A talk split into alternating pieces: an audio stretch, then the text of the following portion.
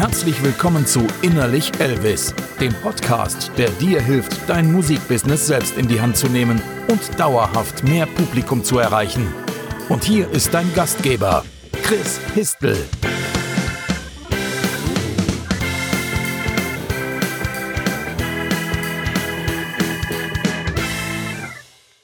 Herzlich willkommen zu einer neuen Folge Innerlich Elvis. Heute geht's um die Künstler Sozialkasse, wem sie weiterhilft und wie man eigentlich reinkommt. Durch diesen Dschungel begleitet uns Detlef Husemann vom Freie Wildbahn e.V. Hallo Detlef. Ja, hallo Chris, grüß dich. Ähm, der Freie Wildbahn e.V., was ist das denn? Was macht der denn? Ja, der Freie Wildbahn e.V., unser Verein, will Freien im Bereich Kunst, Medien, Publizistik einen Coach bieten, immer dann, wenn es um Fragen des sozialen Netzes und der sozialen Absicherung von Künstlern, Journalisten und Publizisten äh, handelt.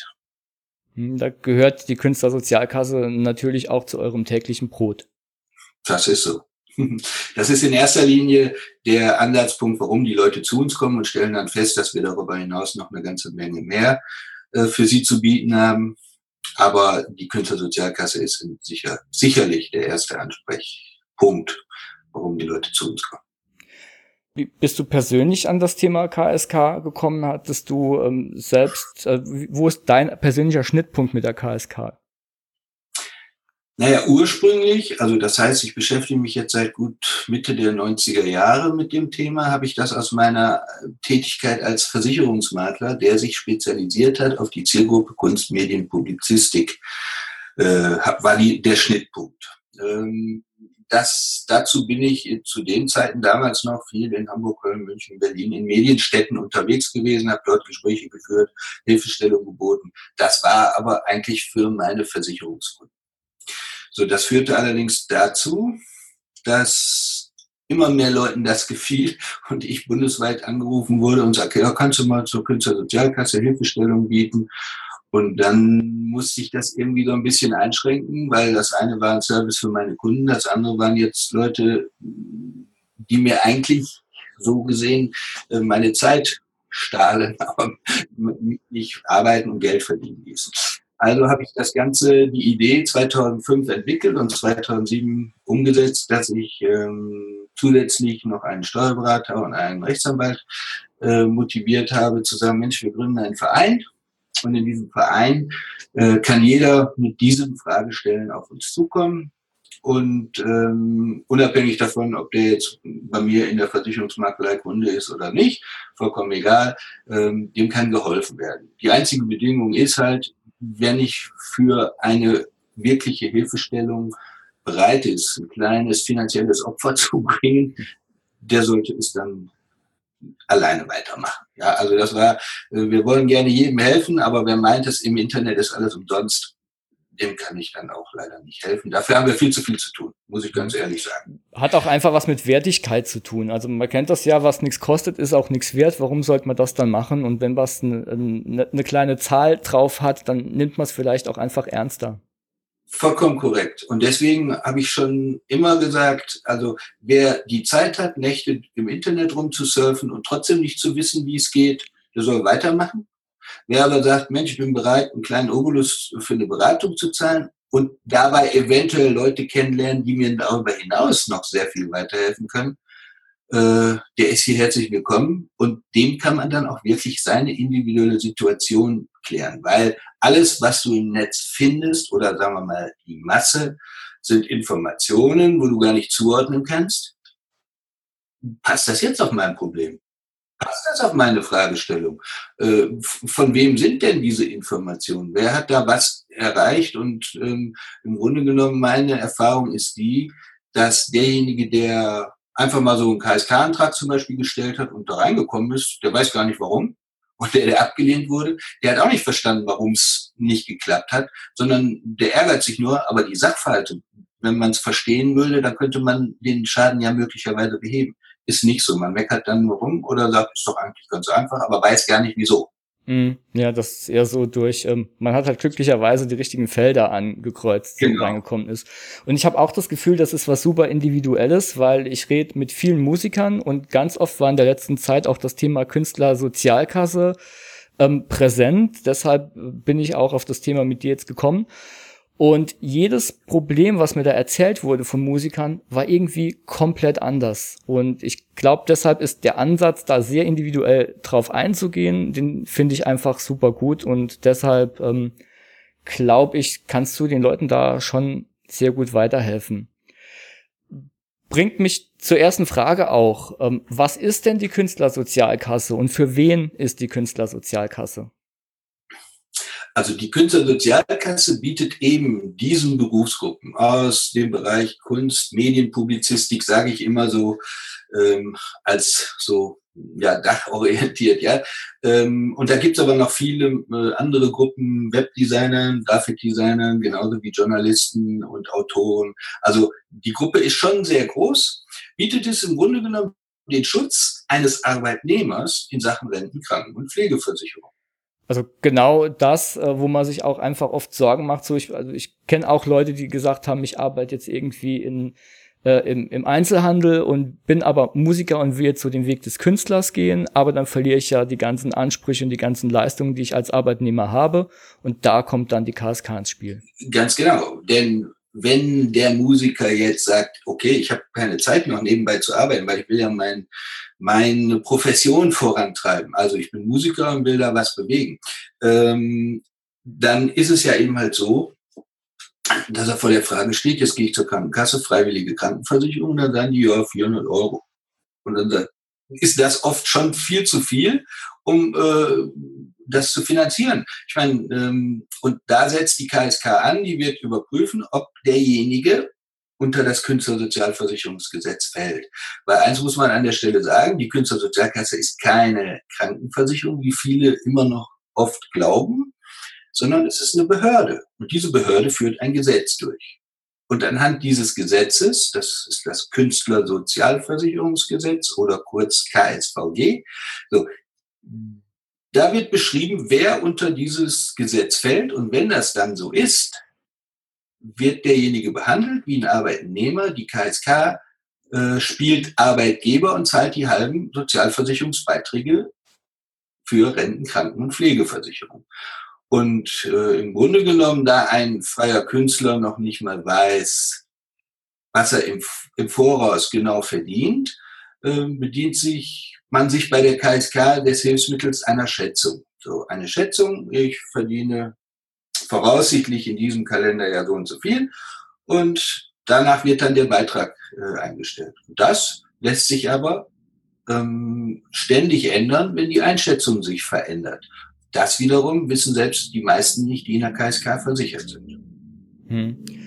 Also die, die Vorteile der Künstlersozialkasse sind also im Prinzip genau diese Vorteile, die der Arbeitgeber hat, außer eben das Gehalt zu zahlen. Ist das also richtig? Du meinst den Arbeitnehmer, ne? Der Arbeitnehmer. Die Vorteile, genau, die der Arbeitnehmer bei einem Arbeitgeber hat. Also das, die Künstlersozialkasse als Arbeitgeber im Grunde. Fungiert, so, also virtuell Arbeitgeber spielt. Nachdem sie das geprüft hat und wenn sie das geprüft hat, übernimmt sie genau diese Funktion und nicht mehr und nicht weniger. Ja, weil auch hier, ich sage es ganz deutlich, nicht mehr, weil manche meinen, das wäre ein Künstler- und Sozialamt. Genau das ist es nicht. ja, ähm, und das, was man an der Stelle ergänzen muss, keine Arbeitslosenversicherung. Die muss der selbstständige Künstler mit dem Arbeitsamt selber innerhalb von vier Wochen ab Aufnahme der selbstständigen Tätigkeit vereinbaren. Wenn er das möchte. Ist ein teurer Spaß, kostet 1000 Euro im Jahr. Hm. Das ist die gleiche äh, freiwillige Arbeitslosenversicherung, die jeder andere Selbstständige auch hat, ne? Genau. Okay. Was sind denn jetzt die Nachteile für mich als Künstler, wenn ich in der Künstlersozialkasse bin? Gibt es da überhaupt welche? Die Frage wird mir häufig gestellt. Eigentlich gibt es gar keine. Wenn ich mich gesetzlich krankenversichern will, das ist die Voraussetzung. Ähm, und da ist eben halt der Punkt, da werden dann häufiger aus fehlendem Verständnis oder einer anders gelagerten Interessenlage werden dann Probleme hinzugedichtet. Aber im Grunde genommen ist es doch so, wenn ich jetzt mal ein äh, als Beispiel äh, nehme, ich habe ein Einkommen und was eben halt wie bei einem Arbeitnehmer 200 Euro Monatsbeitrag erfordert. Dann würde ich in der gesetzlichen Krankenkasse in der Regel immer noch drei bis 400 bezahlen und bin dafür nur krankenversichert. Und selbst wenn ich in der gesetzlichen Krankenversicherung auch nur 200 zahlen würde, bin ich nur krankenversichert. Ich sage jetzt 200 und meine damit aber 200 für gesetzliche Renten, Kranken- und Pflegeversicherung. Das heißt, ich bekomme fürs gleiche Geld noch eine Rentenversicherung dazu. Unabhängig davon, welche Einstellung ich zur gesetzlichen Rentenversicherung habe. Aber ein schlechtes Geschäft kann das nicht sein. Ja, klar, das ist ein anderes Thema. Aber überhaupt, dass das geleistet wird von weniger Geld, als der normale Selbstständige äh, seine Krankenkasse bezahlt, ist das natürlich schon ein guter Deal. Ähm, ab wann sollte ein Künstler denn die Künstlersozialkasse wechseln? Also ich habe jetzt eine Gitarre und beschließe morgen meinen Job zu kündigen, kann ich dann sofort in die Künstlersozialkasse rein? Das ist eine gute Frage. Ähm, wichtig ist, dass erkennbar und nachweislich äh, Einkünfte erzielt werden mit Auftritten oder beispielsweise auch noch mit Gitarrenunterricht als Musikpädagoge. Okay, das gilt äh, also auch. Ja, da komme ich gleich nochmal ein bisschen genauer drauf. Also ähm, der betriebliche Gewinn sollte voraussichtlich 3.900 Euro per anno übersteigen. Also eine sehr niedrige Grenze, 325 Euro im Monat. Allerdings nicht Umsatz, also Rechnungssummen und auch nicht die Mehrwertsteuer da drin möglicherweise, sondern der Gewinn daraus. Das heißt Einnahmen minus betrieblicher Kosten. Mhm. So, wenn da 3.900 Euro voraussichtlich ähm, erreicht werden oder überschritten werden innerhalb eines Kalenderjahres, dann sollte man sich Gedanken machen über die KSK. Jetzt liegt es dann an den dazu erforderlichen Nachweisen. Die sind wiederum sehr individuell und deswegen kann ich da jetzt weniger dazu sagen. Mhm. Aber es geht natürlich darum, die KSK will Rechnungen sehen. Die KSK will sehen, wer bezahlt dich für was. Okay, also die Rechnungen auf jeden Fall immer gut aufheben, weil man die nachreichen muss. Und Bargeschäfte sind nur bedingt gut. Ah, okay, weil also Gagen spielen sich ja oft auch irgendwie ähm, im Barbereich ab. Mhm. Mhm. Klar, nur die KSK wird immer sagen, einen Quittungsblock kaufen und draufschreiben, Betrag im Bar erhalten, das kann jeder. Ja, stimmt. Das ist natürlich dann problematisch. Da sollte man auf jeden Fall dran denken. Das ist ein super guter Tipp, weil ich bin mir nicht sicher, ob das wirklich jeder weiß, der ähm, bei der KSK ist und normale Gigs spielt. Mhm. Wann gelte ich denn als Künstler im Sinne der KSK? Ist, also ich habe eine Gitarre, ich ähm, verdiene über diese 3000 noch was Euro jeden Monat.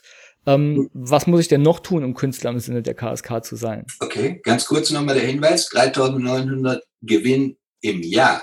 Ah, im das Jahr, okay. 125 im Monat. Und ähm, naja, ich sage den, gebe den Leuten immer folgende Definition an die Hand. Es muss eine eigenschöpferische, künstlerische und oder publizistische Tätigkeit ausgeübt werden oder diese wird gelehrt. Der Musikpädagoge zum Beispiel. Ähm, bei den Lehrern sollten sowieso wissen, wer, wer irgendwelche Lehrtätigkeiten selbstständig ausübt, die sind von Haus aus rentenversicherungspflichtig. Wenn ich nicht in der KSK bin, zahle ich da die 18,6 Prozent Rentenversicherungsbeitrag alleine. Und die KSK würde hier die Hälfte davon zahlen. Also weiterer Grund, sich unbedingt mit KSK auseinanderzusetzen. Ähm, wobei es gerade jetzt bei Musikpädagogen oder auch in anderen Bereichen auch spezielle Bereiche gibt, ähm, wo dann die KSK aussteigt, weil diese das Thema der Lehrtätigkeit muss etwas sein, was den Teilnehmer befähigt, eine künstlerische Tätigkeit auszuüben. Also nicht sensibilisieren oder mal Interesse halber mal zuhören oder so, sondern der muss wirklich dann auch ein, zum Beispiel ein Musikinstrument äh, erlernen wollen, um damit theoretisch eine künstlerische Tätigkeit auszuüben. Der kann ja sich auch auf die Straße stellen und singen. Wie ist es denn jetzt, wenn ich als Musiker mich hauptberuflich selbstständig mache mit einer Coverband? Weil du sagst, es ist ja eine eigene Schöpfung und bei einer Coverband äh, zählt dann die Interpretation schon als eigene Schöpfung, auch wenn man bestehende Noten wiedergibt? Na sicherlich, weil ein, äh, ein Pianist, der Bach spielt, äh, mhm.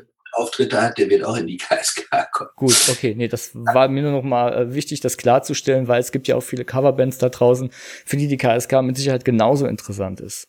Richtig, das ist aber so wie, wie ähm, auch ein DJ, der legt ja Scheiben auf, oft die schon andere produziert haben. Genau, ja. Ähm, da geht es ja um die eigene Performance. Genau wie beim DJ, wenn der sein, der macht ja ein individuelles Programm, was die Tänzer, Raver oder wie auch immer äh, bewegen soll.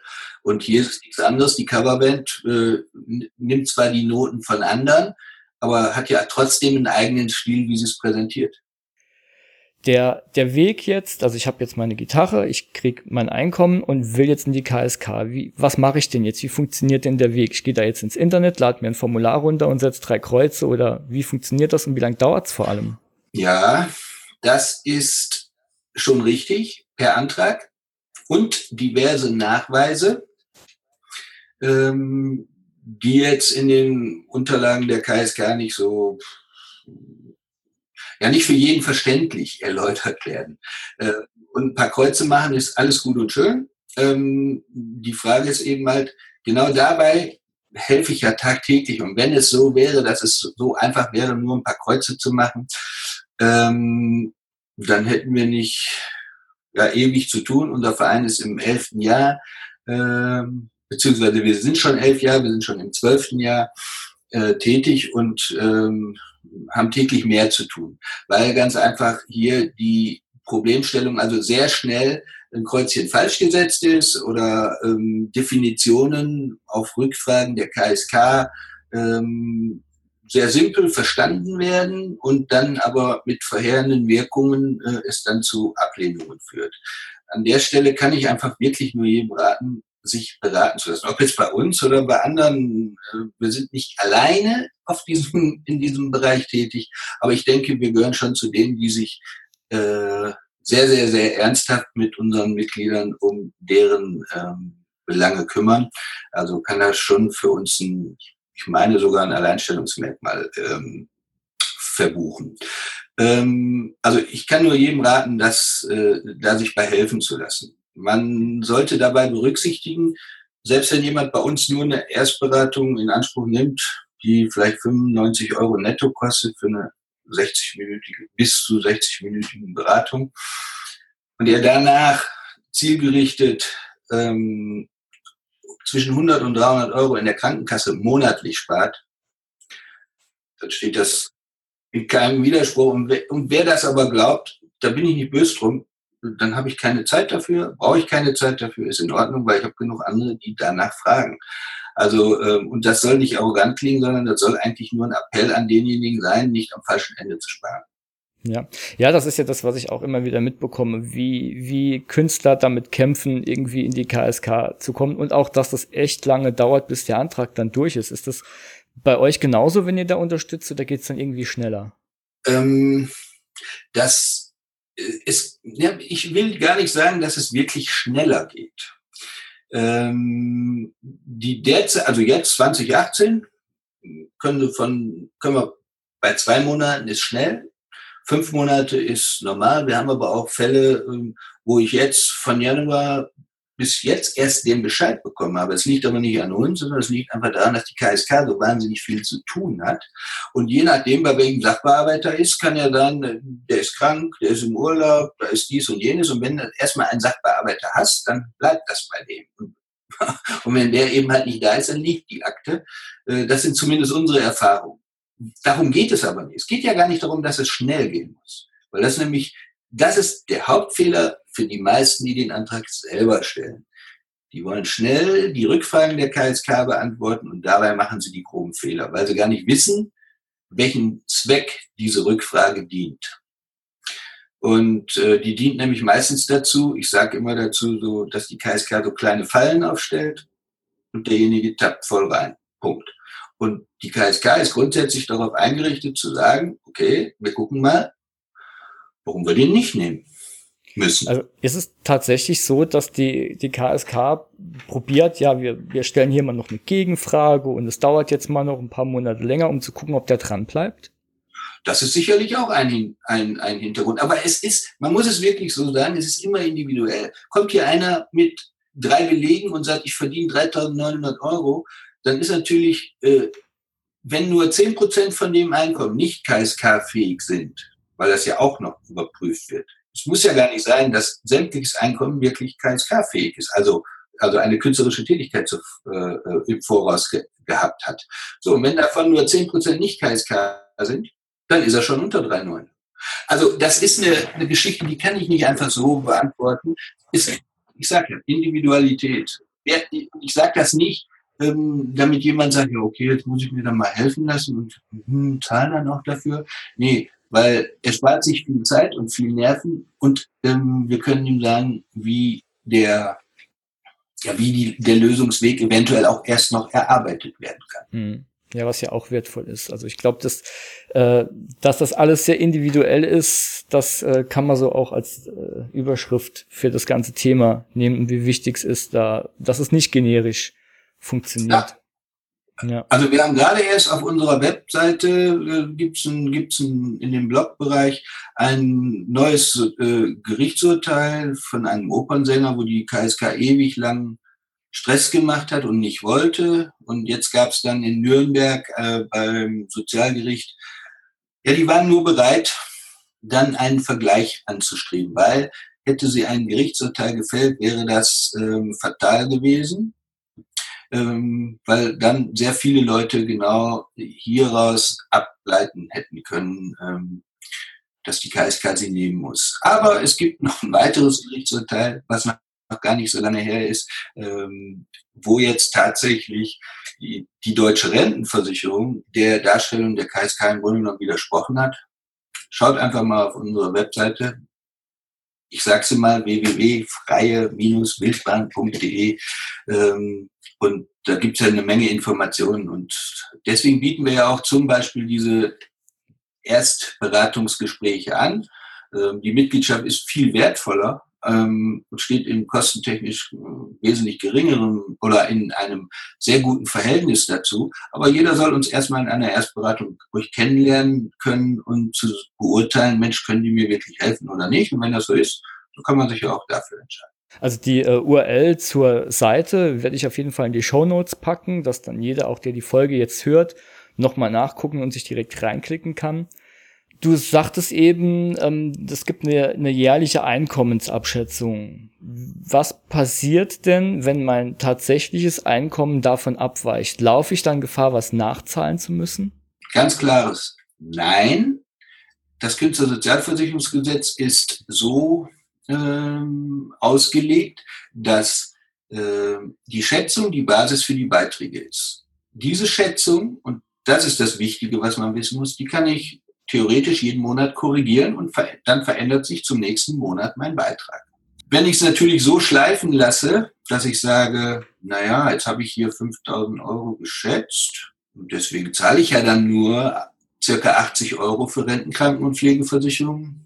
Und jetzt habe ich 10.000 verdient. Konnte ich ja nicht wissen. Ähm, und gucke in den Spiegel und sage, na gut, kann ich ja nicht wissen. So, wer das dauerhaft macht, der wird mit der KSK ein anderes Problem kriegen. Die können nämlich Bußgelder bis zu 5000 Euro verhängen. Das bestraft dann den Einzelnen und nicht die Solidargemeinschaft. Weil genau betrachtet wäre es ja so, wenn Nachzahlungen erfolgen, dann muss die KSK als Arbeitgeberersatz, der zu wenig Sozialabgaben für den Arbeitnehmer abgeführt hat, ja auch nachzahlen würde bedeuten, der Steuerzahler, der einen Großteil dieser Kosten bezahlt und die Verwerter, die die Künstlersozialabgabe leisten, ähm, würden demjenigen noch ähm, nachträglich Geld hinterher schmeißen müssen. Nein, wer zu wenig schätzt, der kriegt eine niedrige Rente und im Zweifelsfall, wenn die Differenzen zu groß sind und zu planmäßig aussehen, äh, Bußgelder, und die können bis zu 5000 Euro sein, die kann ich mhm nicht von der Steuer absetzen. Nee, klar. Heftig. Okay, also sollte man die, diese Einkommensabschätzung, sobald sich was ändert, ähm, sehr kurzfristig nochmal anpassen. Und die Möglichkeit gibt's auch. Okay. Genau, das machen wir zum Beispiel mit unseren Mitgliedern. Wir besprechen in der Regel ein, zwei Mal mit denen über ihre äh, bisherige Situation im Verlauf des Jahres. Und ähm, dann können wir da Korrekturen vornehmen. So, und damit mache ich mich im Grunde genommen gegenüber der KSK unangreifbar, ähm, weil ich habe ja versucht, dann auch so optimal wie möglich mein Einkommen einzuschätzen. Keiner weiß heute, weil es ist jetzt bald wieder soweit für dieses Jahr. Äh, Ende September, Anfang Oktober kommen wieder diese Fragebögen. Ja, und dann soll ich schätzen, was ich nächstes Jahr 2019 verdienen werde. Naja. Und deswegen sollte man da Korrekturen vornehmen und sich nicht hinter der einen Schätzung so verstecken, weil viele meinen, dass sie die fragen mich nur einmal im Jahr und gebe ich nur einmal eine Antwort. Sie dürfen, jeder darf äh, das theoretisch jeden Monat korrigieren. Und äh, deswegen zählt das später nicht als Argument, wenn ich sage, ich konnte es ja nicht vorher wissen. Ja, nee, klar. Unwissenheit schützt vor Strafe nicht. Ja. Mhm. Ähm, also du, die KSK kostet mich als Künstler dann einen Betrag des geschätzten Einkommens, richtig? Genau. Das ist äh, prozentual. Das ist prozentual genauso wie bei einem Arbeitnehmer. Wenn ich jetzt sage, ich habe einen Arbeitnehmer, der 10.000 Euro brutto im Jahr verdient. Das ist dann die Messlatte. Das sind ungefähr 800 Euro im Monat brutto. So. Ähm, und das ist ja bei Künstlern keine Seltenheit, dass sie nur auf einen betrieblichen Gewinn von 10.000 Euro kommen. Hm. Die haben zwar von mir aus 18.000 Euro Umsätze, aber Reisekosten, Fahrtkosten und, und Abschreibungen auf Geräte und, und, und, und, und. Und da bleiben dann nur ähm, 10.000 über. Der zahlt einen Beitrag, 160 Euro für Renten, Kranken- und Pflegeversicherung. Hm, okay. Wenn Auf unserer Webseite gibt es übrigens einen KSK-Rechner. Da kann man einfach die Parameter eingeben und dann rechnet der Rechner aus, was ich bei dem und dem Einkommen, Bundesland mit Kinder, ohne Kinder und so weiter und so fort Steuern, äh, äh KSK-Beiträge zahle. Ja, das ist natürlich cool. Beim Thema Kinder, ähm, die Familie ist die mitversichert, wenn ich bei der KSK bin? Ja, wenn der Lebenspartner nicht arbeitet, ja, wenn der selber arbeitet, hat er ja darüber ein äh, Versicherungsverhältnis. Mhm, wie bei der Krankenkasse äh, auch. Ist er mit, ja. Und ja, okay. Kinder sowieso. Okay, ja, ist ja natürlich auch ziemlich, äh, ziemlich gut. Ähm, und meine Beiträge zur KSK kann ich vermutlich auch in meiner Steuererklärung absetzen richtig. Die, in der Steuererklärung als ähm, Vorsorgeaufwendung kann ich sie absetzen, allerdings nicht bei der Ermittlung des betrieblichen Gewinns. Habe ich alles schon erlebt, dass die Leute dann auch noch den ab, da abziehen. Aber nicht abgezogen ist das ja die Messlatte erstmal für die Beiträge. Und die kann mhm. ich dann steuerlich absetzen den Krankenversicherungsanteil zu 100 Prozent, den Rentenversicherungsanteil wie eine Riester-Rente derzeit äh, oder, oder ähm, eine Rürup-Rente äh, im privaten Bereich äh, derzeit, ich meine 86 Prozent, das sich noch jeweils um zwei Prozent äh, steigert. Also im Jahr äh, 2025 sind das 100 Prozent. Hm. Die steuerlich absetzbar sind. Und ja. das lohnt sich meines Erachtens eher als ein Bußgeld, was ich nicht ja. von der Steuer absetze. Definitiv, ja. definitiv, ja. Okay, was ist denn, wenn ich jetzt noch einen Nebenjob habe? Kann ich dann trotzdem die KSK beanspruchen oder sagt die dann, nee, du äh, verkaufst äh, Elektroartikel in, in einem im Mediamarkt, du kannst nicht mehr in die KSK? Ist jetzt die Frage der Gesamtkonstellation. So. Ähm, wenn es jetzt ein Minijob ist, kann ich äh, sofort sagen, ein Minijob einmal 450 Euro pro Monat, also 5400 Euro im Jahr, kein Problem. Weil er ist nämlich nicht sozialversicherungspflichtig. Wird es aber ein Angestelltenverhältnis, dann wird überprüft, was überwiegt. Ist aber nicht so einfach mit, ähm, äh, das ist mehr und das ist weniger. Also da gibt's, da prüft die KSK, das muss ich der KSK melden, dann wird überprüft, welche Tätigkeit ist überwiegend? Bin ich weiterhin noch künstlerisch tätig? Das muss natürlich so sein. Und dann wird möglicherweise das Anstellungsverhältnis renten- und krankenversicherungspflichtig. Und äh, in der KSK zahle ich dann nur noch, solange ich diesen Job habe, nur Rentenversicherungsbeiträge. Ah, okay. Man kann also weiterhin ähm, dann von der KSK-Rente profitieren, aber genau, die, die äh, Krankenversicherung läuft dann über den anderen Job. Arbeitgeber, hm. genau. Und profitieren war der richtige Begriff, weil äh, ich dann oft auch höre, oh, das ist aber blöd. Nee, das ist gar nicht blöd, weil wenn die KSK für mich dann noch 80 Euro einzahlt und ich 80 Euro, dann gehen 160 Euro in meine Rente. Die ja, klar. Natürlich. Also man mag ja von der Rente halten, was man will, aber ich gehe jetzt nicht davon aus, dass die komplett äh, weg ist und deshalb auch wenn es weniger wird, ist äh, mehr dann doch immer mehr. Richtig. Wer muss denn jetzt die Abgabe an die KSK zahlen, diese Künstlersozialabgabe, die der Künstler wiederum dann bekommt? Okay, ja, die Abgabe bekommt ja nicht der Künstler. Oder, genau, die in die KSK fließt, sorry. Die bekommt nicht der Künstler, die fließt in die KSK. Das bekommt die KSK und daraus wird unter anderem und äh, unter anderem also äh, 30 Prozent der Kosten, die die KSK hat für Beiträge, werden aus einer Künstlersozialabgabe äh, finanziert. So, und jeder, der freie Jobs im Bereich Kunst, Medien, Publizistik honoriert, das ist, kann sein, dass ich mir als Unternehmen eine Webseite gestalten lasse, eine Corporate Identity oder eine Firmenfeier habe und da eine Band einlade. In dem Moment, wo ich mehr wie 250 Euro im Jahr dafür ausgebe, also nicht für einen Job, sondern kumuliert alle Sachen zusammen, bin ich abgabepflichtig für diese Jobs an die KSK. Mhm. Ich ähm, erinnere mich dran, wir hatten mal ein Cover machen lassen von einer Künstlerin für eine, für eine Indie-Band. Und das war dann auch ähm, abgabepflichtig. Genau.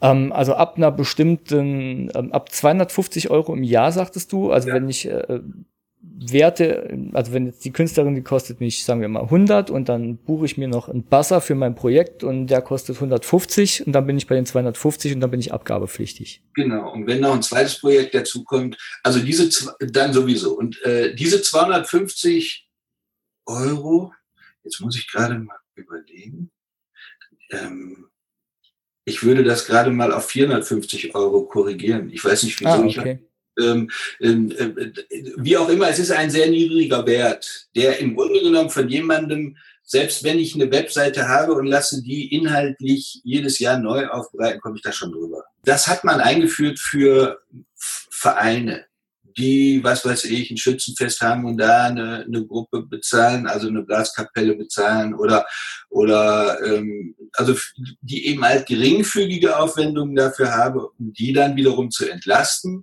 Aber der, der regelmäßig äh, mit wirtschaftlichem Nutzen vor allen Dingen das macht, also wenn die Blaskapelle, äh, wenn der Schützenverein das macht, dann machen die das ja auch nicht mit wirtschaftlichem Interesse. Nur wenn eine Firma eine Band äh, zu einer Feier einlädt, dann macht die das für die Motivation ihrer äh, Arbeitnehmer unter anderem. Äh, und dann wird das ja letztendlich führt das jetzt oder soll das ja zu einem wirtschaftlichen Ergebnis führen. Oder im Bereich Werbung äh, genauso. Also dafür fällt diese Abgabe an. Äh, ich muss jetzt gerade korrigieren, der Betrag ist 450. Das ist, äh, da habe ich gerade was Falsches gesagt. Aber es geht immer um den Job und nicht um den Auftragnehmer. Das ist dabei ganz wichtig zu beachten, weil es wird nämlich häufig gedacht, dass derjenige, der nicht in der KSK ist, nicht die Abgabe erfordert. Doch, jeder, jeder Job ist abgabepflichtig, denn wie gesagt, es geht um den Job und nicht um den Auftragnehmer. Es kann durchaus sein, dass jemand als Auftragnehmer abgabepflichtige Positionen hat. Also der Auftragnehmer führt Jobs durch, wofür der Auftraggeber äh, Abgabe leisten muss. Aber in der Masse seiner Jobs ist derjenige, der die Abgabe leistet, also für den die Abgabe geleistet werden muss, äh, kommt nicht in die KSK, weil er viele andere Jobs hat, die nicht KSK-fähig sind. Ja, okay. Also man muss nicht in der KSK sein. Ähm und trotzdem kann es sein, dass für einen selbst eine Künstlersozialabgabe geleistet werden muss, obwohl man selbst nicht in der KSK ist. Genau, da ist der Punkt, was, was ich damit jetzt gerade sagen wollte. Nicht für einen, für den Job. Das muss man ganz klar trennen. Es geht um den Job und nicht um die Person. Mhm, okay. Wie ist denn das jetzt, wenn ich ein Konzertveranstalter bin? Das heißt ja dann, ich buche eine Band und muss für diese Band Künstlersozialabgabe bezahlen, auch unabhängig davon, ob die Band jetzt in der KSK ist oder nicht. Richtig, weil die Band selber wird sowieso, sondern nur der einzelne Künstler. Es können also nur natürliche Personen als Versicherter in der Künstlersozialkasse sein. Also da können von einer Band mit vier Leuten können drei in der KSK sein oder keiner oder das spielt keine Rolle. Versicherungspflicht besteht generell für diese Personen, aber das muss man an der Stelle auch noch dazu sagen, die entsteht aber auf Antrag und nicht rückwirkend, weil ich schon seit 20 Jahren Musiker bin. Ähm, natürlich Person, sagtest du gerade. Das heißt also, wenn meine Band als GBR zusammenarbeitet, wird nicht für die Band als GBR ähm, Abgabe geleistet, sondern für die einzelnen Musiker. Mm, die Abgabe wiederum ist ja der Rechnungssteller, wenn die Rech der Rechnungssteller die GBR ist. Es wird ja nicht für die, für die Band die Abgabe geleistet, nochmal, sondern der Konzertveranstalter hat die Band gebucht und jetzt muss er auf den Rechnungsbetrag, den er dann bezahlt, exklusiv der Mehrwertsteuer, sofern diese erhoben wurde, also den Nettobetrag, derzeit 4,2 Prozent abführen an die Künstlersozialkasse. Und das muss er machen bis zum 31. März 2019, wenn es um einen Job aus 2018 geht. Also er meldet dann eine Summe von allen Vorgängen aus dem Vorjahr. Da wird dann nicht der einzelne Job gemeldet, sondern eine Gesamtsumme. Ich habe, weiß was ich, 47.000 Euro an Honoraren gezahlt. Ähm, und dann kriegt er einen Bescheid über 4,2 Prozent auf 47.000 Euro. Hm, okay. Also das wäre jetzt der Konzertveranstalter, zahlt die Band. Jetzt haben wir eine, eine Band mit einzelnen Musikern, da fließt eine Gage in die Band. Wie geht's dann jetzt weiter? Der Bandleader kriegt 500 Euro und bezahlt, da gibt's dann zwei Szenarien. Einmal, er bezahlt Gage an seine Band und kriegt vielleicht selbst nichts mehr, weil nichts mehr übrig bleibt. Oder aber es wird ganz gerecht geteilt. Gibt's da Unterschiede bei den beiden Modellen in Bezug auf die KSK? Hm, ganz, ganz bestimmt.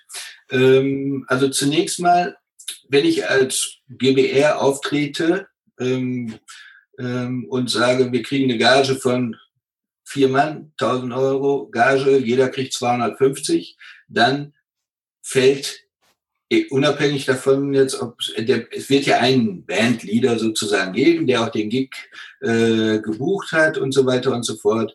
Und äh, das wird paritätisch aufgeteilt, jeder kriegt das Gleiche. Dann fällt keine KSK-Abgabe an für den, der eigentlich, sagen wir mal, die ganzen 1000 Euro bekommen hat vom Konzertveranstalter. Anders ist es, wenn wir jetzt einen Bandleader haben, der sagt, okay, für den, für den Gig kriege ich hier äh, 2000 Euro oder auch 1000 Euro. So, und jeder der äh, drei anderen Bandmitglieder kriegt 100 Euro und er behält die 700 für den organisatorischen Aufwand und was auch immer. Oder weil er sagt, ich bin der Chef. Dann muss er für die Abgaben an die einzelnen Bandmitglieder jeweils ab KSK-Abgabe leisten. Also auf die dreimal 100 Euro muss er dann die 4,2 äh, leisten. Es sei denn, es war das einzige Konzert, haben wir gerade ja festgestellt. Da sind wir unter den 450. Ähm, und der Konzertveranstalter muss auf die ganzen 1000 Euro die Abgabe leisten. Also das heißt, äh, letztendlich lauert dadurch die Abgabe an mehr Stellen, als man eigentlich meint, weil man ganz oft auch so mitbekommt, ähm, da wird eine Gage bezahlt und Leute werden ausbezahlt und von der KSK ist selten die Rede. Also da muss man echt aufpassen. Das ist so und auch hier wiederum, also wir helfen unseren Künstlern äh, und auch also unseren Mitgliedern auf jeden Fall bei dieser Frage und äh, helfen ihnen dabei, das richtig zu orientieren, äh, auszurichten und die vielleicht auch die Verteilung der Gelder lieber so oder so vorzunehmen, weil dann unterm Strich das effektiver ist. Ähm, oder eben halt, was weiß ich, wenn, wenn, wenn du jetzt der äh, Bandleader bist und sagst dann zu dem Veranstalter, ja, okay, pass auf, die anderen stellen dir auch jeder eine Rechnung. Also es gibt verschiedene Möglichkeiten, die man dann einfach auch hier wieder individuell erörtern muss. Also es gibt kein, kein, kein pauschales Lösungskonzept. Ähm, ich persönlich halte überhaupt nichts von dem Lösungskonzept, was häufig angeboten wird, äh, wo dann zugunsten des ähm, Konzertveranstalters, Steuerberater oder Rechtsanwälte raten, ja, die müssen die Rechnung in zwei Teilen schreiben, einmal mit den ganzen Reisekosten und, und, und, und, und. Ähm, und dann nur nochmal die Gage. Dann fällt nur KSK-Abgabe an auf diese Gage was im ersten Moment möglicherweise so ist, aber die Künstlersozialkasse sieht es eigentlich anders und das Künstlersozialversicherungsgesetz auch, sondern alles, was erforderlich war, um ein Werk zu schaffen, zählt mit zu den abgabenpflichtigen Positionen, exklusiv der Mehrwertsteuer. Also das bedeutet, wenn ich einen Auftritt mache und fahre zu dem Auftritt, gehört die Autofahrt zum Werk. Genau, weil sonst wäre ich da nicht hingekommen und hätte das Werk nicht geschaffen. Das ist natürlich interessant, dass das so gesehen wird. Das ist echt ein guter Hinweis. Wie ist denn das jetzt, wenn ich als Band, ich, ich spiele einen Release-Gig und organisiere diese Veranstaltung auch noch selbst und will jetzt noch zwei Support-Bands buchen, die ich auch bezahle. Dann zahle ich ja auch für diese Support-Bands eine KSK-Abgabe. Ganz genau, weil dann profitierst du, führst zu deinem Gesamtwerk die Werke der anderen hinzu, bezahlst sie dafür. Also musst du auf die, auf die Gage für die zwei anderen Bands ähm, KSK-Abgabe zahlen. Ja, da ist schon, schon einiges, was da lauert. Und ich glaube, die Idee, sich dazu beraten zu lassen, ist tatsächlich eine gute, weil es alles sehr individuell ist und viele ähm, viele Fallen lauern da, wo man gar nicht auf die Idee käme, dass das jetzt abgabepflichtig ist. Ja, ganz kurz zu der äh, Frage mit, ähm, was ist, wenn ich selber auch Veranstalter bin? Ähm, dann erziele ich ja unter Umständen, also wenn ich jetzt zum Beispiel Veranstalter bin und selber gar keinen, nicht selber als Musiker auftrete, das kann ich ja unter Umständen, unter Umständen auch machen, weil ich nicht genug Einkünfte mit meiner Musik alleine Ziele und möchte mein Einkommen aufbessern. Wenn ich dann jetzt zusätzlich als Veranstalter tätig bin oder in vielen anderen Bereichen selbstständig, die nichts mit einer eigenschöpferischen künstlerischen Tätigkeit zu tun haben, dann kann es durchaus sein, dass ich mir 6.000, 7.000 Euro mehr Einkünfte erziele im Jahr. Allerdings bei genauer Betrachtung die KSK zu dem Ergebnis kommen müsste, dass ich in der Krankenversicherung nicht mehr unterstützt werde äh, dann die gesetzliche Krankenversicherung von mir wieder die vollen Beiträge haben will. Das heißt, ich hole mir 6.000, 7.000 Euro Einkommen rein und muss dann dafür 3.500 Euro mehr Krankenversicherung im Jahr bezahlen. Also auch hier äh, stellen wir immer wieder fest in der Beratung, dass wir den Leuten dann dazu diese Infos geben und, und dann stellen die fest, ja, entweder mache ich damit 20.000 mehr, äh, sonst lohnt sich das nicht so wirklich. Äh, dann kann, kümmere ich mich lieber um die, die weitere Entwicklung meiner eigentlichen Profession. Äh, das macht nämlich keinen Sinn. Ähm, die Krankenversicherungsunterstützung entfällt und wie gesagt, das kostet dann ganz schnell 3.000, 4.000 Euro mehr im Jahr. Hm. Also kann man bei euch auch einfach mal drüber sprechen, ob das jetzt Sinn macht, in die KSK zu gehen oder ob vielleicht ein anderes Modell einem mehr bringt ähm, dass, wenn man das im Vorfeld so weiß, kann man das besprechen, ja. Ähm, aber das passiert ja auch oft aus, ich bin schon seit drei Jahren in der KSK und jetzt verändert sich auf einmal was. Oder es läuft nicht so, wie ich es mir vorstelle und jetzt will ich in diese oder jene Richtung. Was mache ich jetzt? Also das ist das, was ich anfangs meinte mit Coach. Äh, unsere Mitglieder haben Fragen, haben Probleme, die sie beschäftigen, die laden sie hier ab. Und wir haben die Antwort wir besorgen die Antwort. Okay, und ganz selten, aber auch das kommt vor, dass wir sagen, Mensch, das ist jetzt ein bisschen über unseren Tellerrand hinaus, da müsstest du mal da oder da oder dahin gehen, das ist jetzt nicht mehr unser Thema. Ja?